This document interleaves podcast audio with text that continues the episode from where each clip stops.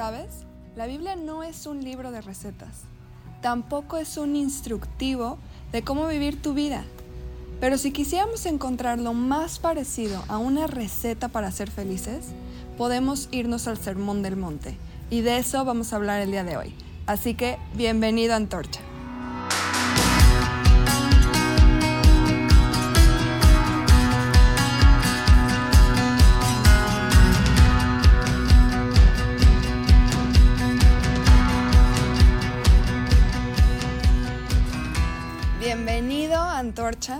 Nos encanta que seas parte de esta comunidad y que hoy te unas a escuchar nuestro mensaje. Nuestros mensajes tienen un propósito, es que conozcas más a Dios a través de su palabra, que puedas acercarte a Él porque Él vino a acercarse a nosotros, a estar con nosotros y que todas estas herramientas te ayuden a tener una relación con Él y a caminar de la mano con Él en esta base de libertad y de amor. Así que el tema de hoy es uno de los que más me gustan porque vamos a hablar del Sermón del Monte, el famoso sermón de Jesucristo que ha inspirado y sigue inspirando a miles de millones de personas. Este sermón lo encontramos en Mateo del 5 al 7 y quiero dar una continuidad al mensaje que dio Javier la semana pasada de batallas y bendiciones, porque ciertamente nuestra vida son batallas y bendiciones. Y Jesucristo empieza este sermón haciendo eco a esta realidad que vivimos, pero lo hace de una manera maravillosa y con tantos contrastes y con una paradoja, porque vamos a Mateo 5 al 3 y dice, bienaventurados, y esta palabra bienaventurados, como bien decía Javier, viene del griego macario, que quiere decir sumamente bendecido, dichoso, afortunado, esa persona envidiable. Ahora, yo no sé qué se te viene a ti a la mente cuando te digo, es que él es súper dichoso, él es súper bendecido. ¿Qué es lo que se te viene? ¿A quiénes consideras tú que son dichosos, bienaventurados y bendecidos? Quizás se te venga la imagen de alguien famoso o de alguien con una familia hermosa o de alguien con una estabilidad económica o muy próspero. Casi todos nosotros tenemos estructurado en nuestra mente una imagen de qué es la dicha, de qué es la bendición, de qué es la prosperidad y de quién es alguien envidiable. Más ahora con redes sociales que podemos dar una entrada al mundo de las personas y ver cómo viven, supuestamente, porque vemos que no todo lo que se, publica es real, pero esto nos lleva a pensar cómo viven las personas y quiénes o quiénes no son bienaventurados, quiénes son dichosos, quiénes son felices. Así como tú y yo tenemos esta estructura mental esta imagen, esta proyección de quién es alguien que es sumamente bendecido, también la gente en el tiempo de Jesús tenía esta imagen de quiénes eran las personas bendecidas. Y Jesús hace algo increíble porque primero empieza con esta palabra macarios y después les borra completamente la estructura y la imagen y la proyección que ellos tenían de alguien bienaventurado. Y dice, bienaventurados los pobres en espíritu. Ahora, ¿a qué se refiere con esto? A mí las bienaventuranzas siempre me han causado esta gran incógnita de decir, ¿a qué te referías Jesús? O sea, parece algo simple, pero realmente es algo muy profundo y que no alcanzo realmente a descifrar y yo creo que por más que siga estudiando, todavía no voy a entender al 100 de lo que Jesucristo estaba hablando, pero ese es mi anhelo, poderlo no solamente entender, sino vivir y crear estas nuevas proyecciones de qué es una vida en bendición en base a lo que Jesús piensa y no lo que nosotros pensamos o creemos. Entonces Él viene y dice, bienaventurados los pobres en espíritu. La, la prédica pasada Javier nos hablaba de que la vida es una serie de batallas y de bendiciones. Y aquí me encanta porque Jesús empieza este versículo diciendo, bienaventurados son dichosos, están viviendo en bendición los pobres en espíritu los que están batallando. Un pobre en espíritu es alguien que está batallando. Entonces no solamente es la idea de que batallamos ahora porque mañana viene una bendición, sino que Jesús cambia completamente nuestro paradigma y nos dice, cuando tú estás batallando, tú eres bendecido. Pero ¿cómo? Fíjense lo que esta palabra pobre en espíritu quiere decir. Bueno, primero que nada, el ser pobre en espíritu es una condición, no es tu identidad. Segundo, es una condición en donde tú no posees lo visible. Sin embargo, Jesucristo habla de que cuando estás en esta condición en donde no posees quizá todo lo que tú quisieras, que ante los ojos de las personas eres alguien que no posee nada, porque esta palabra pobre, quiero decirles un poquito más acerca, viene del griego proxos y quiere decir una persona que pide limosnas, un, un mendigo, un, alguien que está destituido de toda riqueza, de influencia, de posición social, de honor, que no tiene ayuda, que no tiene poder para poder lograr un final o algo que se propone. Dice que no tiene recursos, destituido de riqueza, de aprendizaje y de intelecto, de cultura.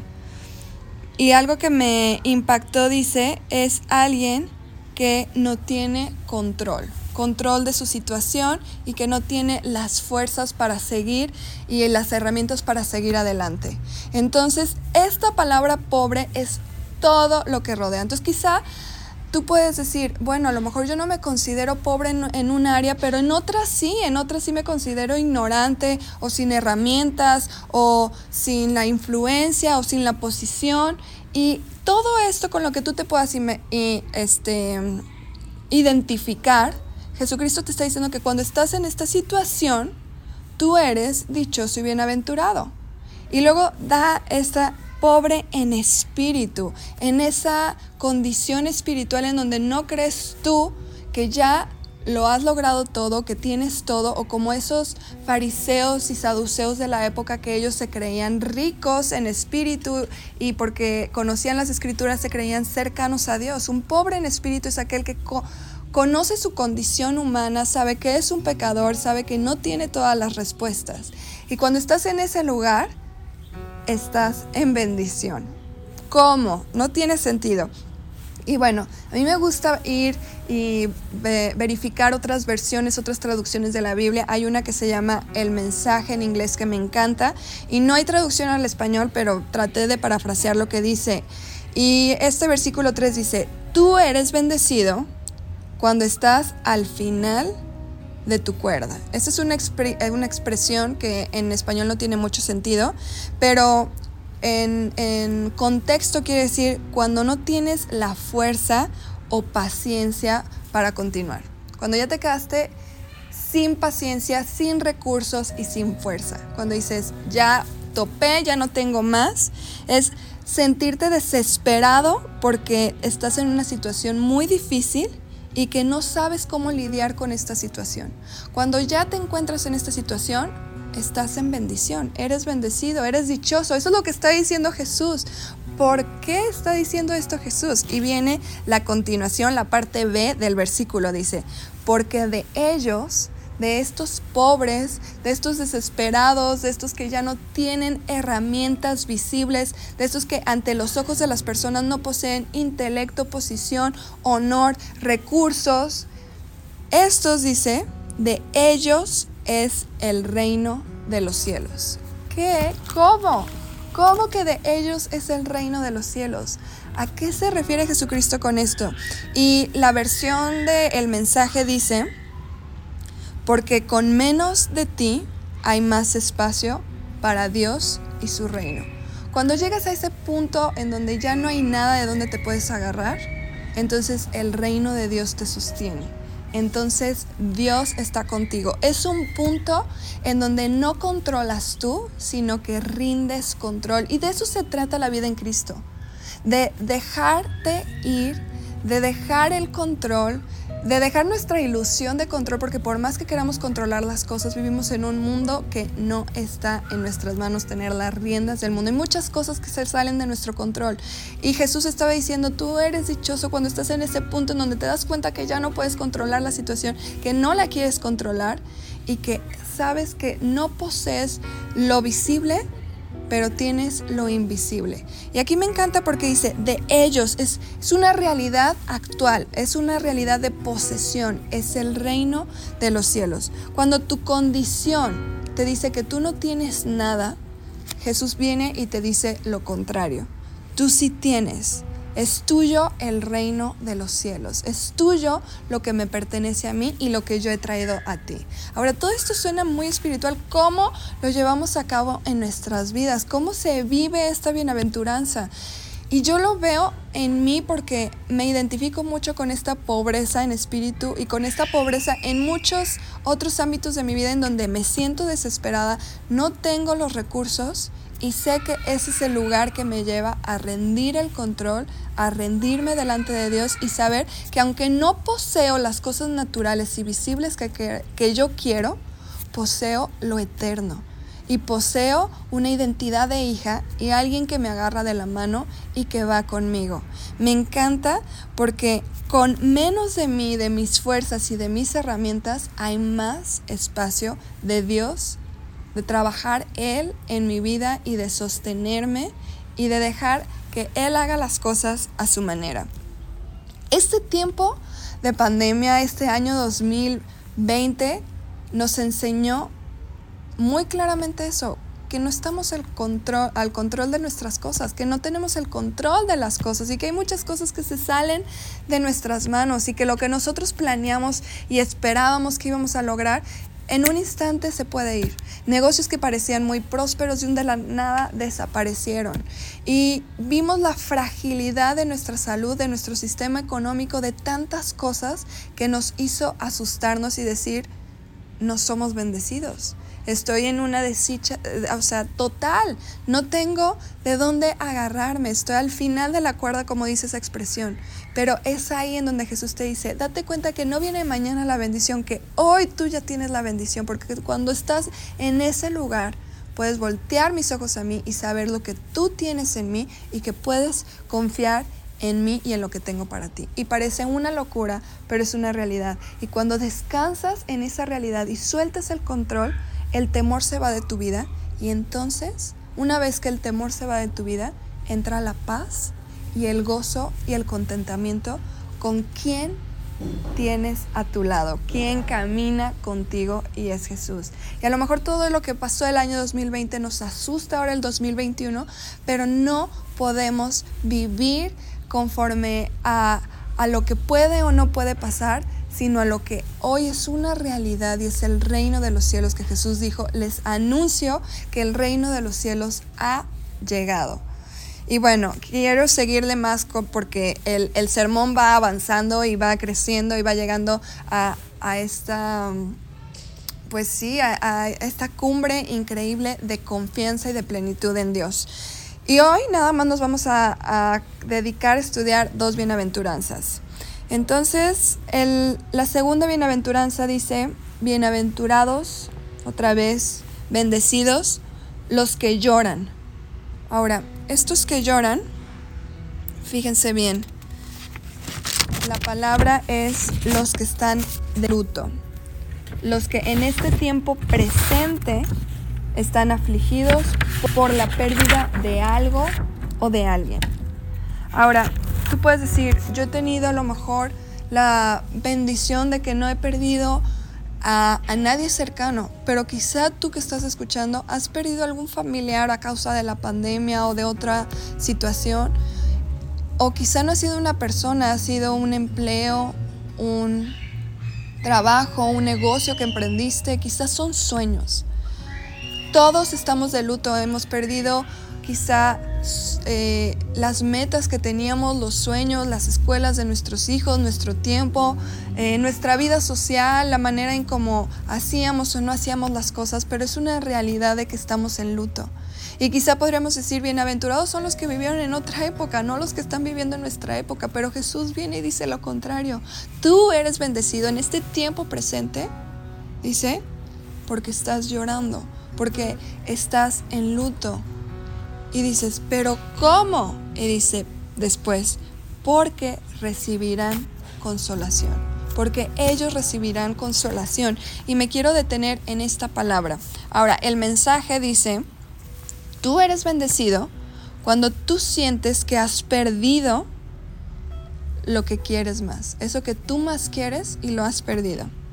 Solamente entonces tú puedes ser abrazado por aquel que te quiere a ti. en esta, en esta pérdida de lo que tú quieres, entonces aquel que te quiere a ti te puede abrazar. Y esta frase dice recibirán consolación, viene del griego paracaleo, que es la misma palabra que se utiliza para describir al Espíritu Santo que dice que es nuestro paracletos, nuestro consolador. Pero esta palabra paracletos tiene mucha más riqueza que solamente consolador. Eh, en, en el griego original dice es llamar a un lado a alguien tuyo que está cerca de ti. Es hablar con cariño, alentar, dar ánimo, dar fortaleza. Es consolar, animar, dar fuerza, instruir y enseñar. Cuando estamos en este duelo y en esta pérdida necesitamos más que un apapacho, más que un cariño, necesitamos fortaleza, necesitamos instrucción, necesitamos dirección y esta es la promesa de Jesús que esto nos será dado. En el griego hay muchos tiempos y, bueno, en el español lo tenemos también y, esta frase viene en, en un futuro pasivo. Y esto quiere decir que es algo que se hace a nosotros y no algo que nosotros realizamos. Y eso hace toda la diferencia. Quiero poner un ejemplo. Es como cuando tú, si te gusta peinarte, estoy pensando en las mujeres que nos gusta peinarnos, ¿no? Y si tú quieres moldearte el cabello, pues es mucho trabajo lo que tienes que hacer. Yo no he podido, a mí no me sale, quiero moldearme el, cabello y en lugar de dejármelo hermoso, me lo dejo todo grifo y espantoso. Pero, ¿qué pasa si voy a un salón de belleza con un experto y me alacian el cabello y me lo moldean? Entonces, me queda fabuloso. ¿Y qué es más fácil? ¿Qué es mejor? Cuando yo me peino y me lo hago a mí misma o cuando alguien más me, me realiza esa actividad. Eso es un ejemplo así muy sencillo, pero de cómo, es, de, cómo funciona este pasivo eh, en el griego. Y dice que los que lloran, los que están en el tiempo presente de luto por cualquier pérdida, van a recibir y esto les va a ser dado sin tu fuerza, sin que tú te tengas que esforzar por recibirlo, sino simplemente por acercarte a Dios. Él es el que te consuela a través de su Espíritu Santo.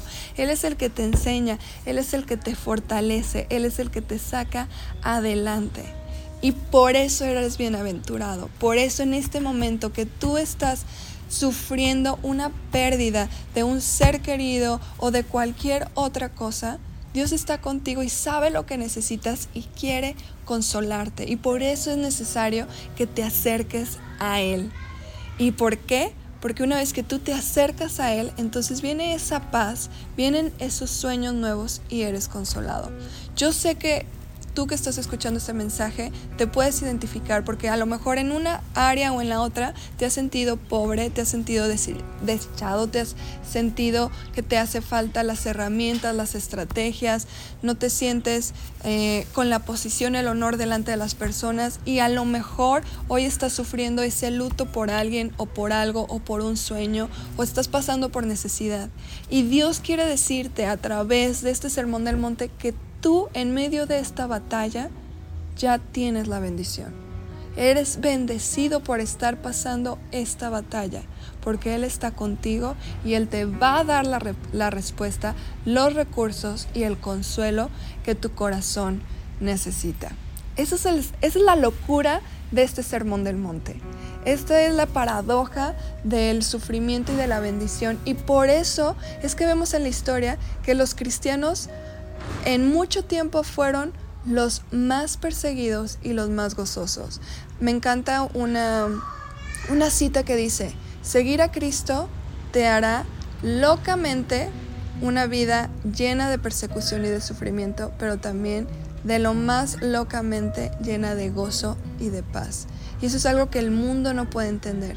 ¿Cómo es posible que en medio de sufrimiento, de aflicción o de las épocas estamos viviendo podamos tener gozo y paz. Y si es posible porque eso es lo que Jesús vino a dar. Dijo, ánimo, en este mundo tendrán aflicción, pero yo he vencido al mundo. Sabes, quizá te han dado una promesa falsa de que seguir a Cristo va a ser tu vida más fácil, pero Jesús no hizo esa promesa. Jesús dijo que en medio de la dificultad jamás nos iba a dejar solos, iba a estar con nosotros y nos iba a dar a su paracleto, a su Espíritu Santo, para darnos gozo y paz. Y aunque nos derriban, no nos destruyen, como decía Pablo, y aunque pasamos dificultad, tenemos quien nos sostenga. Y por eso los cristianos eran los ridículamente más perseguidos, pero más felices en el mundo. Y muchas veces yo no tengo este gozo ni esta vida abundante de la que Jesús vino a hablarme. Y es porque esta proyección de felicidad que tengo la estoy llevando hacia lo físico, hacia las cosas que no tengo y no me doy cuenta de que ya poseo lo más importante que es a Jesucristo en mi vida y su reino en mi vida y lo eterno. Y por eso les hablaba de, de este año empezar bien enfocados teniendo nuestra mirada en Jesús y sus palabras, porque no hay una promesa de que no pasaremos por dolor, pero que aunque pasemos por el valle del dolor y de la muerte, tenemos a nuestro buen pastor que nos va a inspirar aliento. Y hace poco, ya voy a hacer un año que tuve mi tercer parto de mi bebé, ya va a cumplir un año en febrero, y me acuerdo que como era mi tercer parto, llegué con el doctor y me dijo, no te preocupes, el tercer parto, facilísimo, es más, va a ser un parto sin dolor. Vas a ver qué fácil va a ser, no te preocupes. Y yo dije, wow, bueno, maravilloso, porque los, los otros sí me dolieron bastante. Entonces, si este parto va a ser sin dolor, maravilloso. Pues bueno, lo que no esperaba es que iba a ser un parto muy rápido. Entonces, que el plan del doctor de poderme dar un coctelito, la epidural para que no me doliera, pues llegó muy tarde. Entonces, experimenté mucho dolor. Y mientras estaba en el hospital, con Javier y, experimentando ese dolor fuerte, una canción venía a mi mente que es la de Ava, de Jonathan David Hetler, me encanta, y la escuchaba una y otra vez. Y cada que venía una contracción fuerte y que yo no que sentía que no podía con el dolor, yo cantaba esa canción de Ava y sentía a Dios cómo me sostenía y cómo me abrazaba y eso me daba aliento y fuerza para la siguiente contracción. Y esto es una historia a lo mejor eh, simple, pero me hizo darme cuenta de una realidad muy importante, que no nadie, absolutamente nadie te puede dar una garantía de que no vas a tener dolor en este mundo. Pero la garantía que sí tienes, esa sí no la da, es que el Padre, Abba, va a estar contigo, abrazándote, sosteniéndote en cada contracción, en cada dolor, en cada dificultad hasta que salgas adelante y veas la luz, veas su luz y tengas su gozo. Y esa es la promesa para ti hoy. Yo sé que hay muchos de ustedes que están pasando por dolor, que perdieron seres queridos, que perdieron sueños, que perdieron negocios y les digo, no están solos, Jesús está contigo y Él te va a sacar adelante y te va a dar la estrategia, la sabiduría. Y te dice que hoy mismo eres bendecido porque ya posees el reino de los cielos y Él va a hacer eso en ti. Él te va a consolar. Así que muchas gracias por escuchar este mensaje y quédate para la siguiente cápsula de Hazlo Vida. Muchas gracias por escuchar este mensaje. Ahora te toca hacer eco de él en tu vida diaria. Hazlo Vida. Muy bienvenidos a esta sección de Hazlo Vida donde el objetivo es poder hacerte algunas preguntas que te ayuden a interiorizar el mensaje que nos compartió el día de hoy Luli. Así que la primera pregunta que te queremos hacer es, ¿en qué áreas de tu vida has experimentado pobreza o te ves como pobre? Así es. Y la segunda es, ¿cuál es tu ideal de bendición? ¿Cómo crees tú que realmente serías bendecido? Y la última pregunta que te queremos hacer es, pues en este tiempo de pandemia, inicio de año, eh, ¿cómo has experimentado tu pérdida? Es decir, ¿has perdido eh, la paz en tu vida? ¿Algún familiar? ¿Has algún tipo de duelo o de luto? Queremos escucharte. Así es. Y decirte que ánimo, Jesús está contigo y Él dijo, en este mundo tendrán aflicción, pero yo estoy con ustedes y yo he vencido al mundo. Así que queremos mandarte un abrazo desde donde estamos y decirte que hay consuelo y fortaleza para ti. Así es, te invitamos a que eh, te mantengas conectado con nosotros. Si tienes tú alguna petición de oración o quieres que platiquemos contigo de algún tema en particular, escríbenos por favor a hola.antorcha.live y por favor suscríbete a nuestras redes sociales que están apareciendo aquí en pantalla. Hay mucho que queremos compartir con todos ustedes. Muchas gracias y nos vemos el siguiente sábado.